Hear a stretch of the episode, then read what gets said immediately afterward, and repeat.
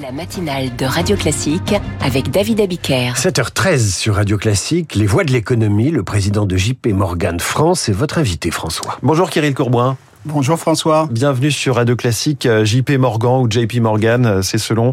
C'est la plus grande banque euh, du monde en capitalisation boursière. Vous venez d'annoncer un investissement de 70 millions d'euros en Seine-Saint-Denis. Pourquoi? Pourquoi maintenant?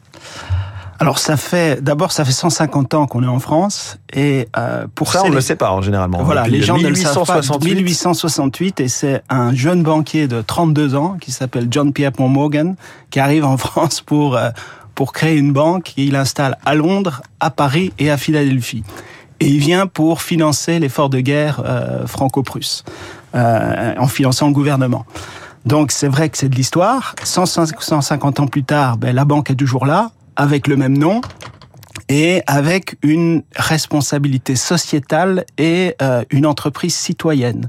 Donc nous, on considère qu'on est là pour évidemment couvrir nos clients. On, on, a une activité de banque de financement et d'investissement, une activité de banque privée. Euh, on fait de l'asset management. On n'est pas une banque universelle parce qu'on n'a pas de banque de détail. C'est pour ça qu'on vous connaît moins que les grands réseaux français, BNP, euh, c'était Voilà, c'est pour ça que généralement euh, euh, le. Il n'y a pas des distributeurs JP Morgan voilà, au coin de la rue, quoi. On n'a pas de, on n'a pas d'agence et on n'a pas de distributeur euh, mmh. JP Morgan dans la, dans, dans les rues. Euh, par contre, on est là aussi pour euh, travailler dans les quartiers, dans les territoires, parce qu'on estime qu'il y a énormément de talent. Il y a beaucoup d'inégalités aujourd'hui en France. L'ascenseur social, il est probablement en panne.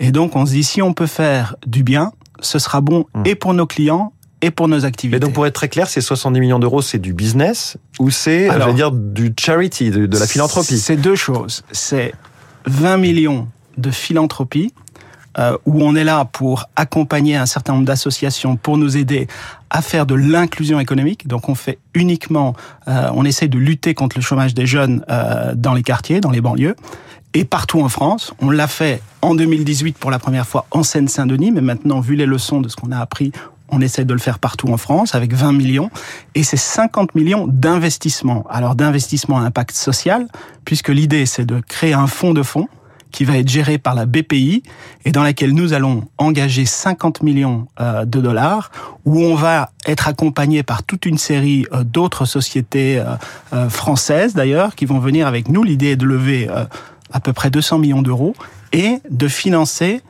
des entrepreneurs qui sont souvent des femmes et des gens issus des quartiers ou de la diversité. Oui, parce que le 93, le, la Seine-Saint-Denis, c'est l'un des départements les plus pauvres de France. Pourquoi aller là-bas précisément, euh, au-delà du côté philanthropique, puisqu'on connaît effectivement les difficultés de ce département, la population peu formée, certaines communes enclavées d'un point de vue des transports. Est-ce que vous estimez qu'il y a un potentiel, un gisement qui est euh, insuffisamment exploité? Totalement. Et d'ailleurs, ça a été reconnu dans un cas, une étude de cas que l'université d'Harvard vient de faire sur l'attractivité de la France dans le cadre du Brexit et sur le positionnement de JP Morgan. Donc ce qu'on a fait, c'est qu'on vient en fait en France, une des raisons pour lesquelles on installe nos activités de marché en France, c'est parce qu'il y a un pool de talents. Hein, et ce sont évidemment les grandes écoles que tout le monde connaît, les grandes écoles d'ingénieurs, mais également du talent qu'on a dans nos quartiers. Aujourd'hui, la Seine-Saint-Denis, c'est pour ça qu'on est allé expérimenter euh, ce qu'on a fait avec notre fondation, c'est vous avez 150 nationalités 150 langues parlées, c'est la région la plus jeune euh, de France, 32 ans d'âge moyen. Donc il y a énormément de talents. Les jeunes qui sont là-bas, mais souvent en fait, malheureusement, ils ont un nom à consonance compliquée. Hein, quand on s'appelle Saïd, qu'on est diplômé euh, de l'université de Villetaneuse et qu'on n'a pas de réseau, eh ben euh, l'égalité des chances, c'est plutôt un concept qu'une réalité. Et donc on est là pour essayer de sourcer ce talent et euh, de l'utiliser dans des grandes entreprises mmh. comme nous, mais également aussi de financer des entrepreneurs ou des micro-entrepreneurs. Et donc effectivement, euh, le retour, en tout cas le bilan de, de, ce que vous avez déjà fait depuis 2018, c'est 8700 micro-entrepreneurs aidés, 600 commerçants, 380 PME, 2400 euh, emplois créés ou, ou, maintenus. Pour revenir à la présence de JP Morgan en France, JP Morgan, qui sont vos clients en France? C'est de la banque privée, c'est de la banque d'affaires? Alors, on a un peu plus de 600 clients. On a les grandes entreprises françaises, hein, du CAC 40, du SBF 120. Quand elles ont des grands projets, elles vous demandent conseil. Voilà, hmm. donc on les accompagne partout dans le monde. Hein, euh, pas uniquement en France. On a ensuite évidemment une banque privée où on a à peu près 200 euh, 250 euh, clients et puis on est aussi en train de développer une banque des mid cap, donc des, des entreprises, des ETI et des PME Moyenne parce qu'on se rend compte qu'en fait, il y a énormément de, euh, de succès dans ces sociétés, d'entreprises qui sont de plus en plus internationales, qui souvent d'ailleurs veulent se développer aux États-Unis et qui nous demandent de les accompagner euh, avec notre bilan et avec nos produits. C'est les ETI en fait. Ce sont les ETI. Et, et que leur offrez-vous de plus que les banques françaises? C'est sûr que quand euh, vous vous dites je veux aller aux États-Unis, euh, il va falloir que je paye mes employés, que je finance mes stocks, euh, que je déploie un, un réseau d'agences par exemple aux États-Unis, mais c'est plus facile mmh. de le faire avec une banque américaine qu'avec une banque française. Surtout que beaucoup des banques françaises ont, ont, ont décidé de réduire leurs activités aux États-Unis. Kirill Courbouin, président de, JP Morgan France, est-ce que l'attractivité de la France est vraiment remontée, notamment aux yeux des Américains?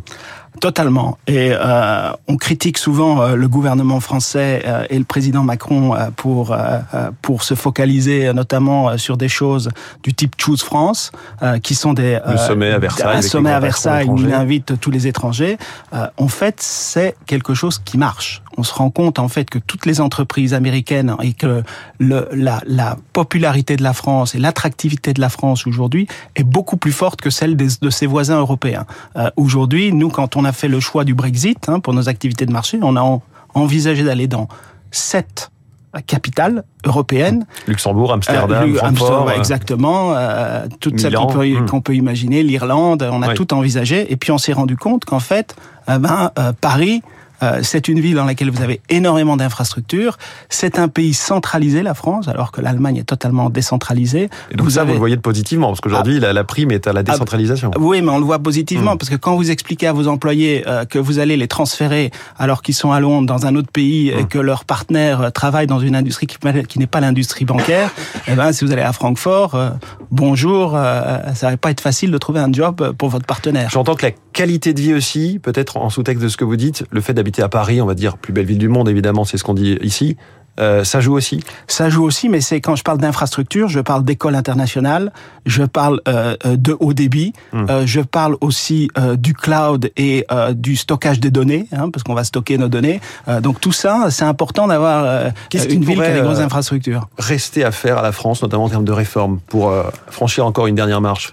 Ce qu'il faut changer en France, malheureusement, c'est l'indice de confiance euh, des ménages. Je suis toujours surpris euh, de quand on compare euh, l'économie américaine avec l'économie française, ben, de voir en fait que le français, il est pessimiste et il est jaloux, hmm. alors que l'américain, il est optimiste euh, et euh, ça, il, voit le, hein, il voit le, le verre à moitié plein plutôt qu'à moitié vide. Et là, l'actualité euh, économique, bancaire, c'est la, la, hausse des taux, euh, la situation. Comment est-ce que vous, qui est donc, j'imagine, être optimiste, puisque vous venez de le dire, vous voyez la situation euh, dans les mois qui viennent? Alors, on est optimiste, mais réaliste. Quand on regarde aujourd'hui l'économie américaine notamment, ben, on pense que le scénario le plus le plus vraisemblable, c'est celui de ce qu'on appelle d'un atterrissage en douceur, hein, où aux États-Unis, c'est le cas. En Europe, voilà. Aux États-Unis, pour l'instant c'est le cas, hein, mais évidemment, il faut aussi analyser des scénarios plus catastrophes. On se rend compte que naturellement, on pourrait aller vers une stagflation, c'est-à-dire avoir de l'inflation et une récession en même temps. Ça, on sait que c'est pas bon. Hein, c'est ce qu'on a connu dans les années 70 et les taux,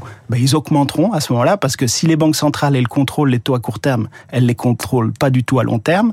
Et euh, ben, on se rend compte aussi qu'on a un climat géopolitique euh, qui est très compliqué aujourd'hui, hein, et que euh, si on part dans des conflits, euh, dans des conflits armés partout dans le monde, mmh. ben, ça peut évidemment avoir un impact très très important sur l'économie. La plus grande banque du monde dans le studio de Radio Classique, Kirill Courbois. Merci beaucoup, président de JP Morgan France, notre voix de l'économie ce matin. François, on vous retrouve demain pour la matinale de l'écho à 6 heures.